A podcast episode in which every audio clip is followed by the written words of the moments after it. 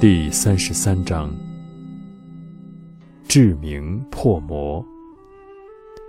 佛言：夫为道者，譬如一人与万人战，挂铠出门，亦或怯懦，或半路而退，或格斗而死，或得胜而还。沙门学道，应当坚持其心，精进勇锐。不畏前进，破灭众魔，而得道果。